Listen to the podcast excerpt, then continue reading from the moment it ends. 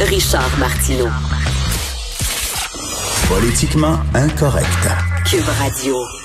Defund the Police, c'est un gros mouvement qui est bien sûr que son origine aux États-Unis, mais bon, il y a beaucoup de gens qui en parlent ici.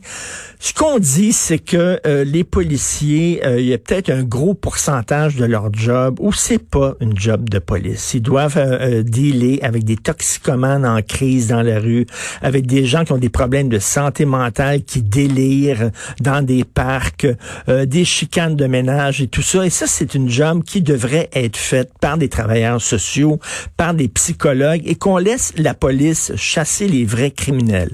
L'idée est très bonne, mais là, on dit, on devrait enlever de l'argent euh, à la police, donc diminuer les budgets de la police pour donner davantage d'argent aux organismes communautaires. Mais là, il y a des gens qui disent, attends une là, faut-tu vraiment euh, déshabiller Paul pour habiller Georges? Je veux dire, euh, pourquoi enlever de l'argent à la police? On, va parler de tout ça avec euh, le sénateur conservateur Pierre-Hugues Boisvenu. Bonjour, euh, Monsieur Boisvenu. Monsieur Martineau, bonne journée. Bonne journée à tous les gens qui nous écoutent ce matin. Bonjour. Qu'est-ce que vous en pensez de ça? Qu'effectivement, la, police est souvent appelée à faire une job qui n'est pas vraiment une job de police. Vous avez raison, en partie. Le, rôle des policiers au cours des 30 dernières années a changé dramatiquement. Pensons à la violence conjugale, où les policiers interviennent de plus en plus. Vous avez mentionné la violence, euh, pas la violence, mais les problèmes de santé mentale. C'est vrai, à Montréal, et comme à Québec, euh, la nuit, deux interventions sur trois se font auprès de gens qui ont des, des, problèmes de comportement, soit à cause de consommation ou strictement des gens qui, plutôt que d'être hospitalisés, sont en liberté dans la rue. Euh, pensons également, je veux dire, à tout ce qui est nouveaux crimes sur Internet qui s'adressent à des enfants, qui à la pornographie juvénile. Pensons aux personnes âgées qui sont arnaquées. Donc, il, il s'est développé au cours des dernières années des formes de criminalité qui n'existaient pas là, il y a peut-être 15-20 hmm. ans des décisions que les gouvernements ont prises. Pensons à la désinstitutionnalisation a eu un effet direct sur les, la, santé mentale dans nos rues. Euh, on, on, forme maintenant les policiers au niveau de la violence conjugale, on les forme au niveau euh, toutes les nouvelles technologies là, sur Internet, euh, l'informatique, etc. Donc, ça a évolué beaucoup. Ce qui a évolué également au Québec, peut-être contrairement aux États-Unis, ce qui a évolué beaucoup au Québec et au Canada, les gens qui sont victimes des policiers, que ce soit dire, par euh, euh de, de, toutes sortes de formes de, de, de, de, pas de crimes, mais d'actes que les policiers peuvent commettre. On a des excès, là, excès de force, là, c'est ça. Oh, oui, on a des institutions maintenant qui répondent à, ça. Je pense à la Commission des droits de la personne, je pense à des ontologies policières, qui vont sanctionner des, des gens qui peuvent faire preuve de racisme ou de comportement là, qui est inadmissible. on a aussi beaucoup évolué à ce niveau-là. Mais là, on dirait, ce mouvement-là, là, euh, défendre de police, c'est qu'on veut enlever des griffes à la police, on veut lui enlever des dents. Et là, il y a des gens qui disent, ben là, à un moment donné, c'est parce que les forces policières ont besoin de budget. Là. C'est correct qu'on donne davantage de budget aux organismes communautaires et populaires, mais faut-il pour autant réduire les budgets de la police? ça, ça m'apparaît un peu utopique. Là, je vais vous parler du côté victime, parce que moi, je parle, euh, plus quelqu'un qui est sensibilisé aux, victimes, là. Et les victimes, dans le fond, ce qu'elles disent, c'est que les policiers, en, général, font un très bon travail. Je pense à la Sûreté du Québec qui a mis sur pied au cours des dernières années ce qu'on appelle le module famille. Lorsqu'il arrive une disparition ou un meurtre, il y a des policiers qui sont attitrés à bien informer les parents qui vont passer à travers un processus judiciaire qui est complexe et long. Donc, euh, à, ce niveau-là, les victimes sont, euh, sont, sont satisfaits du travail des policiers. Euh, nous, on, vise toujours sur une meilleure formation, un meilleur encadrement. C'est de même que les policiers font un bon travail.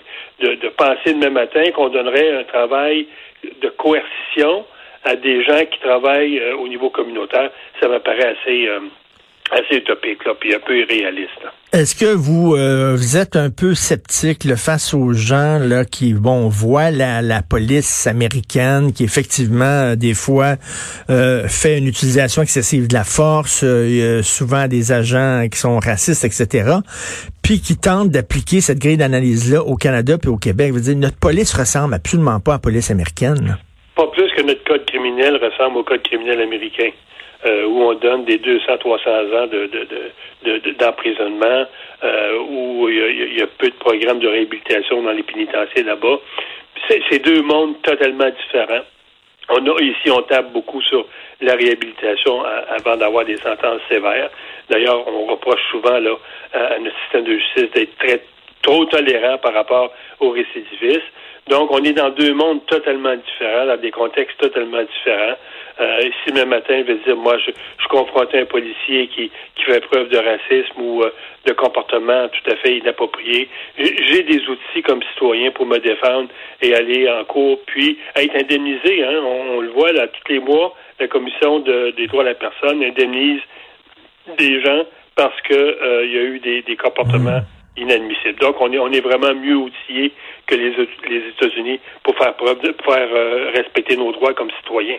Puis en même temps, cette, discussion-là, là, euh, est-ce que la police devrait être une force de coercition ou est-ce que la police devrait plutôt être une police communautaire? Ça fait des années, euh, vous l'avez vu passer, ces débats-là, on dirait que ça revient aux cinq ans.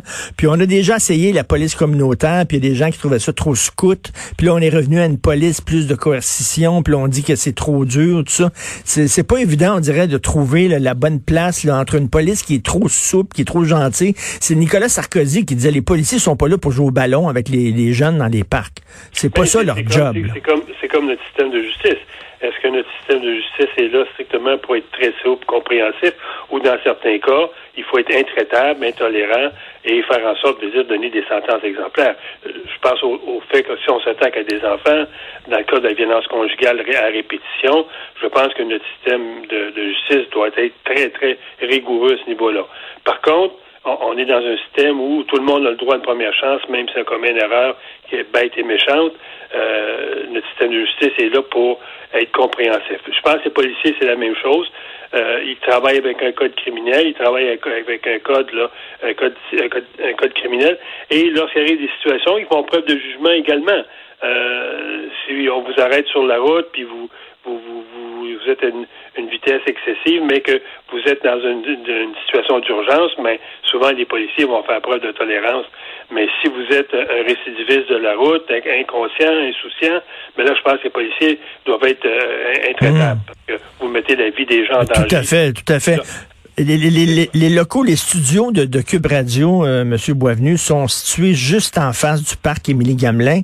Et c'est pas un secret pour personne. Le parc Émilie Gamelin, c'est vraiment le rendez-vous des, des, des, toxicomanes, des gens qui souffrent de maladies mentales. On en voit ici régulièrement autour des locaux de gens qui délirent, qui sont en, en crise. Et on voit les policiers, je vois souvent les policiers qui discutent euh, de façon très gentille avec ces jeunes-là, qui sont complètement perdus, puis tout ça.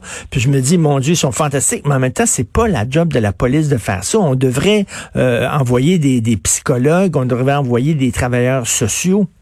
on le fait déjà à Montréal. Euh, Montréal, depuis quelques années, euh, il y a des travailleurs sociaux, des gens qui sont formés là pour traiter avec ces gens-là sur le plan médical, qui accompagnent les policiers la nuit. Ça, ça se fait depuis un an ou deux. Et je pense que l'expérience, elle est très positive. De là, par contre, avoir un psychologue dans chaque char, dans chaque auto de, auto de patrouille, euh, là encore là, c'est une question de budget. Mais je pense que le système de santé doit aussi jouer son rôle. Euh, ces gens-là, est-ce qu'ils doivent se retrouver dans la rue? Je ne crois pas. Euh, faut pas oublier qu'entre 1982 et 1995, on a libéré 50% des lits d'hôpitaux en hmm. matière psychiatrique. Donc ces gens-là, hmm. effectivement, se retrouvent là à l'air libre et si par malheur, ils vont, ils vont oublier de prendre une médicamentation, puis ils vont consommer par-dessus ça, ça devient des bombes à retardement, qui est très difficile à, contrôler, euh, que ce soit par un policier ou même un travailleur social.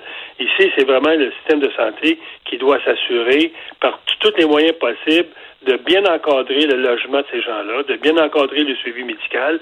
Il y a des expériences intéressantes qui se font à Toronto, au Nouveau-Brunswick, euh, il y en a une dans la ville de Québec qui se fait où on encadre ces gens-là avec un couvre-feu, avec un suivi médical, et on abaisse le taux de récidive de 90% Donc moi, je suis plus de, de l'école de dire libérons plutôt des parce que dans nos pénitenciers fédéraux, on a atteint maintenant 30% de gens qui ont des problèmes de santé mentale.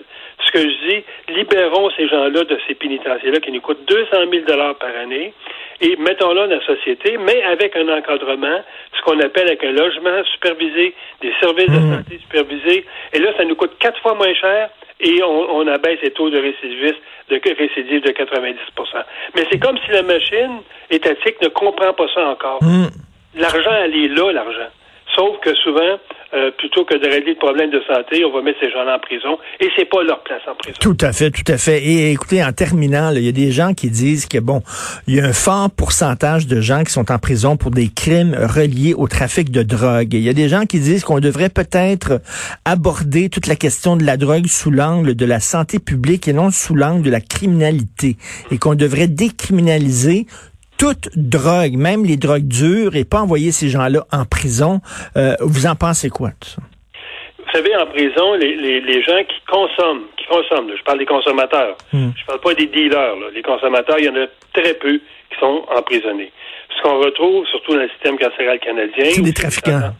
C'est des trafiquants, c'est des gens qui vendent la drogue à des enfants, des gens qui vendent la drogue à des gens qui ont déjà des problèmes de ça. Ça, à mon avis, il faut continuer de criminaliser ça. Hmm. De là, par contre, à décriminaliser la, la possession simple et la consommation, là, je pense que c'est un débat de société. On l'a vu avec le marijuana, ça a été moins pire qu'on le croyait, même s'il y a eu une augmentation de la consommation, surtout chez les jeunes, euh, c'était quand même moins pire.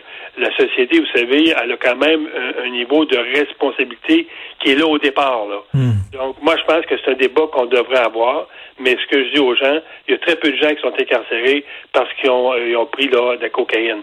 Celui, par contre, qui en a vendu à des enfants, eux, on, on doit, on doit être très sévère par rapport à ça. Vous êtes sénateur conservateur. Pensez-vous qu'on va avoir une mise à jour économique à un moment donné? Je vous dirais, là, moi, ça fait euh, un mois que j'en parle autour de moi. Je, je trouve un peu, euh, un peu inquiétant. Ben oui. n'ait pas actuellement une, une- une stratégie de reprise économique. Moi, je parle à des, à des gens qui sont en affaires et tout le monde sont sous euh, sous tente, sous tente d'oxygène. Tout le monde sont, sont sous de l'aide là, je dirais là, temporaire à- avant de mourir quasiment là. Et ces gens-là, dans le fond, ce qu'ils ce qu'ils me disent, OK, euh, si je reprends demain matin, si j'ouvre demain matin, mais j'ai une dette de 100 000 ou j'ai des problèmes financiers, c'est quoi la stratégie du gouvernement pour euh, repartir l'économie, pour faire en sorte qu'on se retrouve pas l'automne prochain avec euh, 20% de chômage? Et ça, ça va nous amener d'autres problèmes liés à la criminalité. Parce qu'on sait que lorsque l'économie va mal, la criminalité augmente. Donc, il faut que le gouvernement ait une stratégie à ce niveau-là pour faire en sorte qu'il n'y ait pas plus de- de gens qui prennent la voie de la criminalité pour résoudre des problèmes souvent qui sont économiques. Tout à fait. On l'attend euh, toujours, cette stratégie-là. Merci beaucoup, Monsieur Pierre-Hugues Boisvenu. Bon week-end. Vous aussi, et euh, bonne journée, et saluez votre charmante épouse. Merci. Au revoir. bonne journée.